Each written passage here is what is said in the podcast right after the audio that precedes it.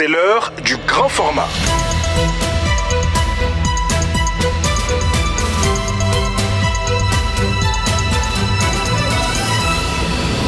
Mam Bonsoir, plus de 13 000, c'est le nombre de personnes déplacées internes à Douanza, répertoriées selon les services techniques du développement social et en vertu du dernier bulletin hebdomadaire du Bureau de la coordination des affaires humanitaires OCHA. On en parle dans ce journal.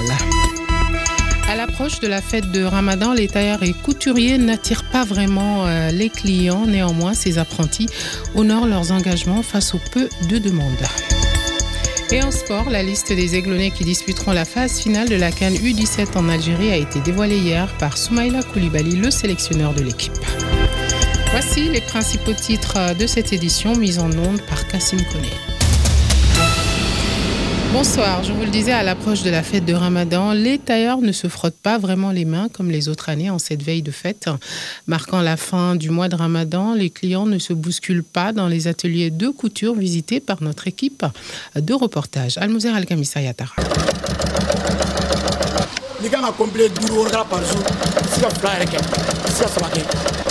Kemoko Diara est tailleur depuis plus de 15 ans. Pas d'affluence comme d'habitude, mais quelques clients s'affairent dans son atelier. Il travaille à son rythme sans pression à quelques jours de la fête. Les autres années, avant même le début du ramadan, il y avait l'engouement dans nos ateliers de couture. Cette année, ce n'est vraiment pas le cas. Ici, on travaille peu. Or, d'habitude, on veille toutes les nuits jusqu'au jour de la fête. Je pense que les clients n'ont pas assez d'argent compte tenu de la crise que le pays traverse. Et cela joue beaucoup sur nous, les tailleurs on n'a pas de marché.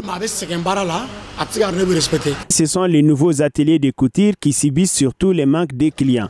Parce que les clients préfèrent acheter des habits déjà cousus, ce qu'on appelle le prêt à porter. Nous dit Idriss Afal de Falou Couture à Badalabougou. Néanmoins, il s'est dit confiant et dit pouvoir satisfaire le peu des clients qui restent. Oh, on n'a pas eu trop de clients, quoi. mais quand même on se débrouille. Ça va un peu. Le message qu'ils ont donné, c'est juste et le courage de travailler ensuite, respecter les clients et les clients aussi respecter les tailleurs. C'est juste ça et ça améliore la tâche quoi. Alors si les couturiers ne se frottent pas trop les mains, cette année, en revanche, les clients seront satisfaits. Les tailleurs visités rassurent et vont respecter leur engagement en livrant à temps les commandes. Al-Mouzer Al-Kamisa Yatara, Mikadou FM. Parlons cette fois-ci de la consommation de viande de bœuf à l'occasion de l'Aïd el-Fitr. L'embouche bovine est devenue un véritable business pour certains. C'est le cas de Jimé Kanté, fonctionnaire de son Neta, qui a pu s'offrir un enclos à la périphérie de la capitale où il élève pour la deuxième année consécutive des bœufs afin de les vendre la veille de la fête. Un business très rentable, confie-t-il au micro de notre reporter Sori Ibrahim Maïga. D'abord une passion, voir les animaux tout petits, les nourrir, les voir grandir, ensuite euh, les vendre et surtout que c'est quelque chose qui rapporte beaucoup d'argent. Et je le fais depuis déjà plusieurs années, mais je le faisais avec euh, des chèvres, avec euh, des petits ruminants, avec euh, des poulets. Et c'est la deuxième année que j'ai mis essai avec l'embauche bovine. Et j'avoue qu'elle est beaucoup plus rentable que toutes ces autres activités. Est-ce qu'on peut se faire une idée de votre chiffre d'affaires? Bien sûr. Dans cette affaire, lorsque vous investissez par exemple 2 millions, attendez-vous à 6 millions. Je donne l'exemple parce que les tourions que moi j'ai achetés, je les ai achetés à 125 000, 150 000. Et à 6 mois, aujourd'hui, je suis en train de céder certains à 425 000, à 375 000, à 400 000. Je vous le disais, dans les titres, euh, plus de 13 000, c'est le nombre de personnes déplacées internes à Douanza, dans le centre du Mali. Des déplacés de longue durée depuis au moins 12 mois, selon le bulletin hebdomadaire euh, de la coordination des affaires humanitaires de l'ONU OCHA. Les autorités régionales ont fait le plaidoyer pour une assistance en faveur de ces centaines de déplacés. Le point avec Seydou Traoré. Pour renforcer la réponse humanitaire dans la région de Douanza, le bureau de coordination humanitaire de l'ONU note des plaidoyers et d'assistance en faveur de 13 236 personnes déplacées internes qui séjournent sur place. Selon les points de la situation des personnes déplacées internes présentés à la mission conjointe des acteurs humanitaires, seulement 127 ont reçu une assistance en activité génératrice de revenus. Le tableau fait également état de près de 70% des déplacés vivant au sein de la communauté et ont d'importants besoins en abri. OCHA souligne que les autorités locales et régionales ont plaidé pour l'accompagnement des déplacés retournés dans leur village à travers le renforcement des capacités techniques et le financement des activités génératrices de revenus. L'éducation reste également l'un des points importants du plaidoyer des autorités de Douanza. Au moins 327 écoles sont fermées sur un effectif total de 702 à cause de la situation sécuritaire. Parlant des défis importants à relever en matière de protection et de violences basées sur le genre, les types de violences les plus perpétrés sont les mariages les violences conjugales, le viol, les violences psychologiques et physiques.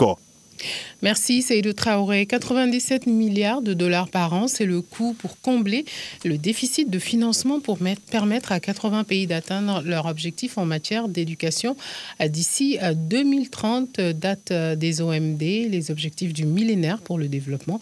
C'est ce qui ressort du dernier rapport du suivi de l'éducation mondiale de l'UNESCO. Précision avec Manos Antoninis, directeur du rapport le financement extérieur des donateurs pourrait être plus ample et plus efficace. Par exemple, maintenant, ces 80 pays reçoivent quasiment 7 milliards de dollars chaque an pour l'éducation du base et l'éducation secondaire. Si le pays donateur donnait, comme ils ont promis, 0,70% de leurs revenus, ça pourrait être, par exemple, 14 milliards, encore 7 milliards.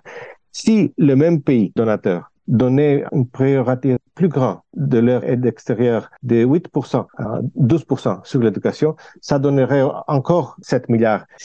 Encore le pays donateur donnait une priorité à l'éducation du base et l'éducation secondaire et pas universitaire, alors ça donnerait encore 7 milliards d'euros. Et finalement, si toute l'aide internationale avait comme destinataire seulement le pays plus pauvre et pas le pays plus riche, ça donnerait encore 7 milliards. Alors l'aide extérieure pourrait être 35 milliards et accroître le financement 5 fois.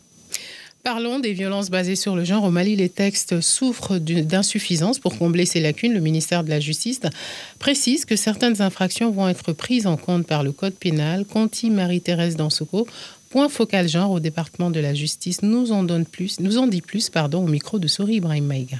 Pour le moment, avec la loi sur l'assistant judiciaire, il y a tellement d'insuffisances que nous sommes en train de corriger à travers une relecture. Ah, bon, comme la loi portant répression de, des violences basées sur le genre peine à être adoptée, donc le code pénal va essayer de voir certaines infractions, essayer d'intégrer dans le code pénal. Donc ça, ça va alléger non seulement les acteurs de la chaîne pénale, mais aussi les, les survivantes.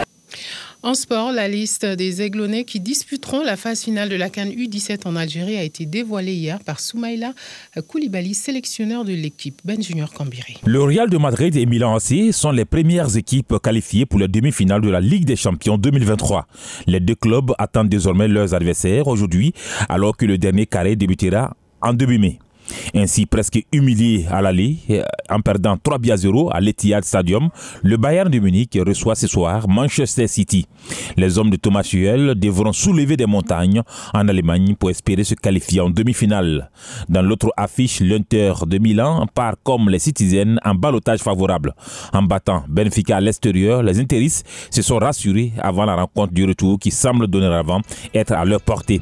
Inter de Milan, Benfica Bayern de Munich, Manchester City. C'est ce soir à partir de 19h.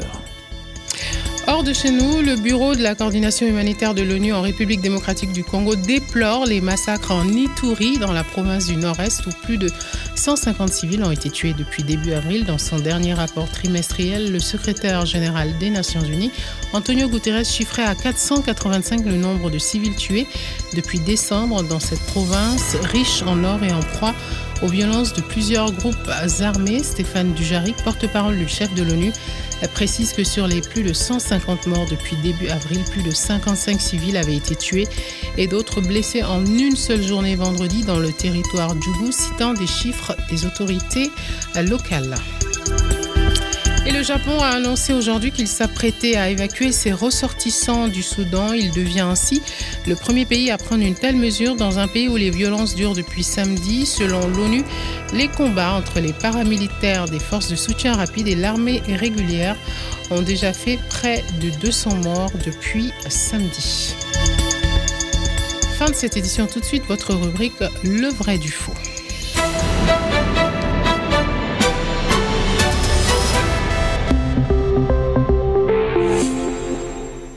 Et nous parlons de l'intelligence artificielle qui gagne une place de choix dans notre quotidien, mais parallèlement, les images générées par les ordinateurs peuvent aussi avoir le potentiel de tromper quand elles sont présentées comme véridiques. Comment les identifier? Décryptage avec Aboubakar Diko et Barké Sissé.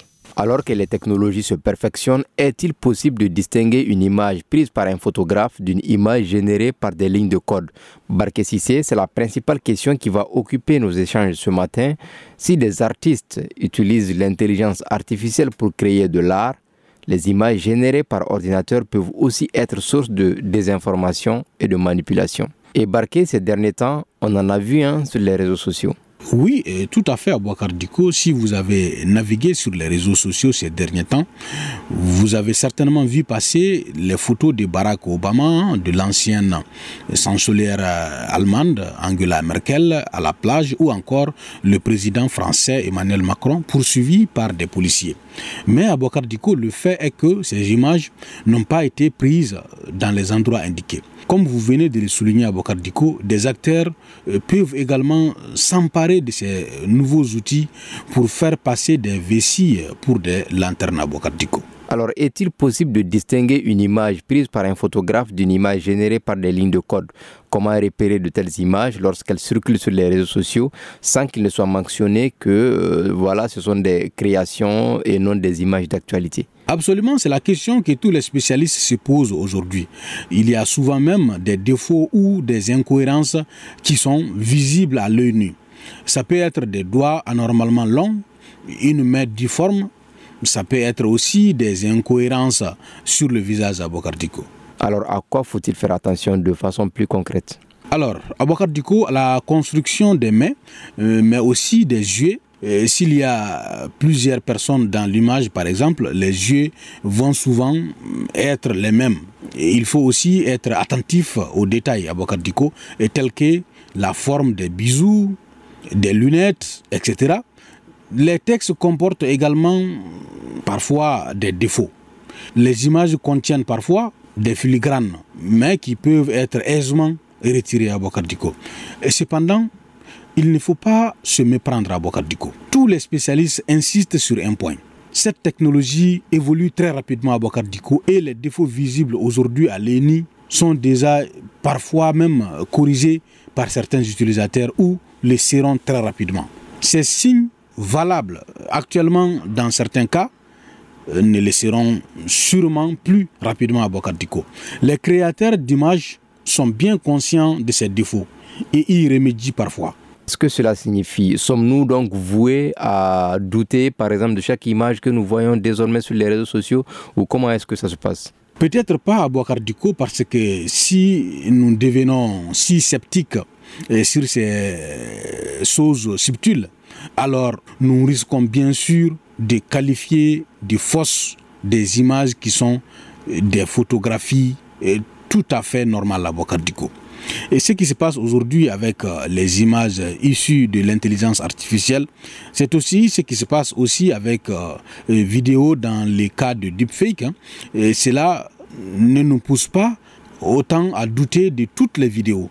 L'une des solutions à Bokardiko a envisagé serait que les, gouvernements prennent leurs responsabilités en finançant bien sûr des programmes de recherche sur ces sujets.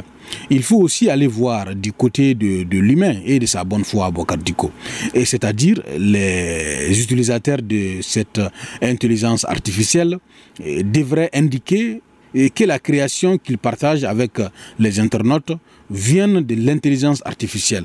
Cette précision est importante. Elle doit même être une obligation, mais pour le moment, il faut surtout compter sur la bonne foi de ces utilisateurs à Bocardico.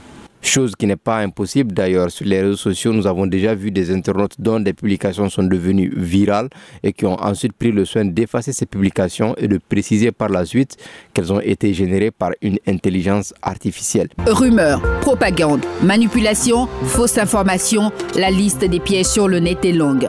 Mikado FM vous aide à les déjouer avec l'appui d'acteurs spécialisés dans la lutte contre les infox. Le vrai du faux, chaque semaine, Aboubacar Diko vous aide à démasquer les fausses informations qui circulent sur Internet et les réseaux sociaux au Mali. Voilà, une rubrique animée par Aboubacar Diko et Barké Sissé. Merci de l'avoir suivi. Bonsoir.